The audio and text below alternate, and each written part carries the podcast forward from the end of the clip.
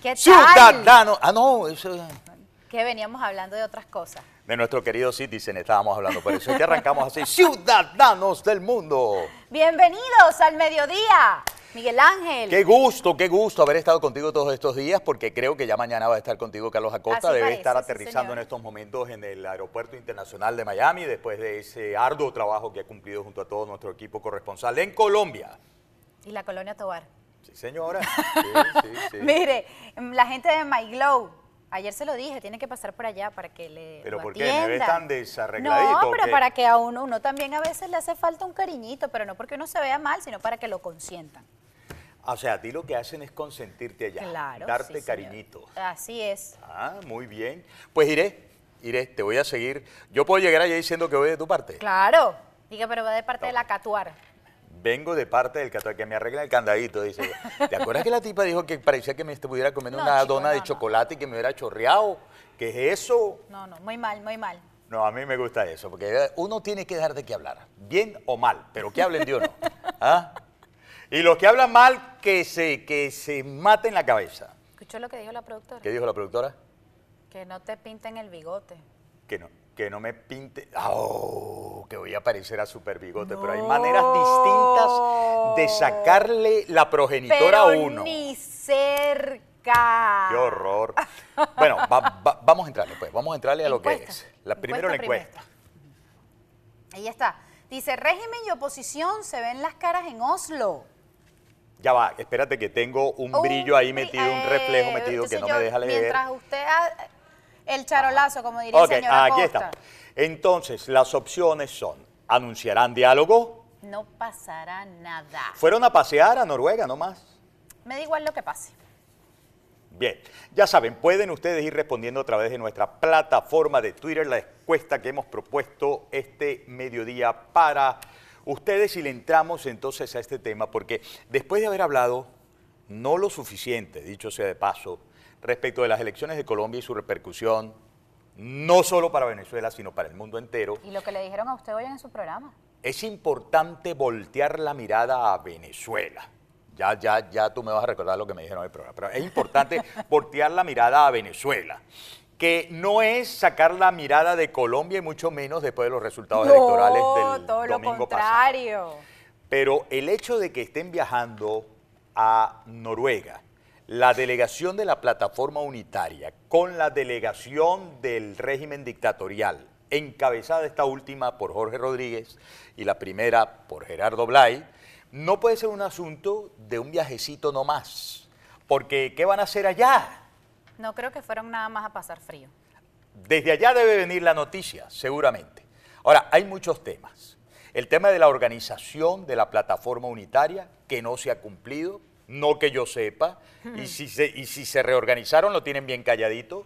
El tema de las primarias, tiempo, modo y lugar, porque volvemos a hablar de los venezolanos regados por el mundo entero, a quienes algunos dirigentes, uno lo puede entender del gobierno dictatorial, pero que algunos dirigentes de lo que se llama plataforma unitaria sean capaces de tomar un borrador y digan, ojalá y puedan participar, pero si no participan, los borramos e igual vamos a elecciones, ya es algo sumamente crítico. Eso ¿no? está, Miguel Ángel. Entre juete, Y dulce. venga. Ay, arráncate con lo dulce y yo te doy fuerte. Yo no sé si eso se escuchará. Yo Los dije- gritos. Yo dije entre fuerte y tú entre dulce. ¿no? Pero aquí son todos unos. Entonces arrancó.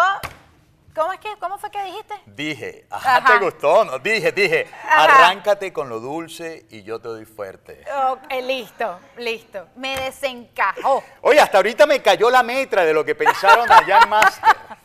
Tú sabes que yo soy chispa atrasada. ¿Tú crees que yo soy chispa atrasada? Muy bien, venga con lo dulce. Mire, vale, yo no trata de ser serio, sobre todo cuando va a tocar estos temas tan picosos que son, que siguen siendo además. Además que no me gusta, tú sabes, que yo te he querido mucho, nos la hemos pasado muy bien, nos llevamos bien, Pero mentira, no es que no me gusta, sino que me divierte mucho que hay gente empeñada, empeñada en decir que nosotros estamos peleando el uno con el No, otro, que yo para vine a nada. maltratarte, a atropellarte, No, no, que me quiten de aquí, hablan mal de mi querido pana y gerente general Carlos Acosta, hablan mal de ti, la vez pasada estaban hablando mal de Carla. Yo me imagino cómo deben disfrutar estos tipos en el teclado para ver, epa, vamos a ver si le sacamos la piedra a este. Es el Este se comió una dona y se llenó de chocolate el bigote. El laboratorio, el laboratorio. Usted sabe que en BTV nos ven, nos dedican. ¿Usted sabe que lo han- te han sacado? De Ajá. allá, Diosdado, te ha sacado. Ah, yo también lo he sacado a él. Me han sacado a mí con el señor Acosta. Disfrutan viendo la programación de BTV. Bueno, saludos. Tú sabes que a mí me dio mucha risa una oportunidad. El tipo, ¿cómo, cómo es que se llama él? Decía, ¿cómo es que se llama él? Entonces tú sabes, le decía a la gente ahí, Miguel Ángel Rodríguez. Otro decía, no, Granielito, que es la manera irrespetuosa Claro. como ellos agarraron por aquellos años. Entonces el tipo, lo peor es cuando dice, se queda mirando a la cámara y dice, saludos, locote. Ay, papá, yo dije, bueno. Ahora sí es verdad que se encendió la chimenea y San Nicolás no va a bajar con los regalos. le estás lanzando flores a Miguel Ángel. No, no, no, no, no le saques la piedra. Pobrecito, que por cierto, tú sabes que por la boca muere el pez, ¿no? Y él mismo con su propia lengua se mató, y lo vamos a ver. Por lo de Colombia. Sí, pero es que estamos en otro tema. Lo de fuerte y dulce es lo del viaje a Oslo, así que yo estoy esperando por dónde tú lanzas lo dulce para que ayudarte tiene fuerte. que de alguna manera tiene que ver con el tema Colombia. Usted sabe que ese foro, ese foro donde fue invitado esta gente, es un foro para discutir específicamente el tema de los derechos humanos. Yo me imagino que los noruegos, que entonces no entiendo, bueno, nunca lo he entendido realmente, el accionar del régimen, que dijeron, nosotros no vamos a volver a esa mesa de negociaciones mientras esté Noruega de mediador. Ay, ¿para dónde se fue la, la delegación de Nicolás Maduro? Pero baby, óyeme, óyeme, óyeme. Oslo. Óyeme, óyeme, óyeme, óyeme. ¿Te gusta que te digan baby? No me molesta. Baby catuaj. ¿No? óyeme, óyeme, óyeme. Recuerda que le acaban de dar un besito en la mejilla a Silita. Al preferido de sus sobrinos le levantaron las sanciones. Recuerda que le, daban- le acaban de dar un abracito también a Nicolás. Porque dieron cartas a Chevron, a Repsol y a Eni. Aunque Recuerda dice- que a ellos también le han dado de alguna manera, porque si no, no se hubiesen este, vacacionado con tanta facilidad. Le han dado también licencia para andarse por el mundo, con lo cual le hicieron un favorcito a Nicolásito, al hijo de Super Bigote. Claro, cómo no. Porque de oro, de diamantes, de coltán y de otras cosas, ese es el tipo duro de los negocios de su papi, con quien se a asoció. quien le está dicen que le está tratando de pasar la batuta. Pues, eh, y eso no lo digo yo, mira. Esa es la razón por la cual él en enero ¿no? quiso conciliar, después de haberla demandada por calumnia, con Tamara Suju en España. Pero Tamara Suju le dijo, yo no concilio con esos bichos de uña. Pero usted cree que en ese foro... ¿Te gustó lo de bichos de buscando- uña? Sí, cómo no. ¿Usted cree que en ese foro donde se van a discutir el tema de los derechos humanos y porque Noruega quiere que, bueno, Noruega, Estados Unidos, la propia plataforma unitaria quieren regresar a esa mesa de negociaciones, le pasen por alto las denuncias que hay en el, de- contra el régimen de Nicolás Maduro. Van a estar ahí atentos a escuchar todo eso, porque yo no sé si usted sepa, pero leí que quienes organizan este foro, el foro de Oslo, que además de tratar otros temas en el Medio Oriente, las crisis que hay ahorita en el mundo, la guerra contra Ucrania, Venezuela es un tema principal a tocar en este foro, es organizado por Human Rights Foundation y entiendo que el fundador y presidente de esta organización de derechos humanos es venezolano. Entonces yo no creo que tampoco es que el régimen de Nicolás Maduro vaya a agarrar y solamente irse a tomar una tacita de café. Yo te quiero decir dos cosas. La primera, me encanta que presumas de mi ignorancia. En serio, eso de arrancar diciendo, yo no sé si tú sabes, pero yo leí, me encanta. Ajá. Porque te voy a decir la verdad. Eso que acabas de decir, no lo sabía. Solo Ah, leí por allí. Ah, pero en verdad no lo sabía, cosa que te agradezco. Y número dos, Pero no sé el nombre de la persona. voy, voy. Eh, número, número dos, no olvides, mi querida Jessica, que como a, mí me saca la piedra cuando dicen, no, la narrativa, la narrativa para arriba, la narrativa para abajo. Parece una palabra de los nuevos tiempos, la narrativa. Pero que la narrativa de los criminales que ejercen gobierno es que son los principales respetuosos de los derechos humanos. Verbigracia, Tarek William Saab, el fiscal designado por la espuria constituyente instalada en medio de sangre y dolor en el año 2017, ha sido capaz de decir hace algunos días que la administración de justicia en Venezuela es impecable, impecable.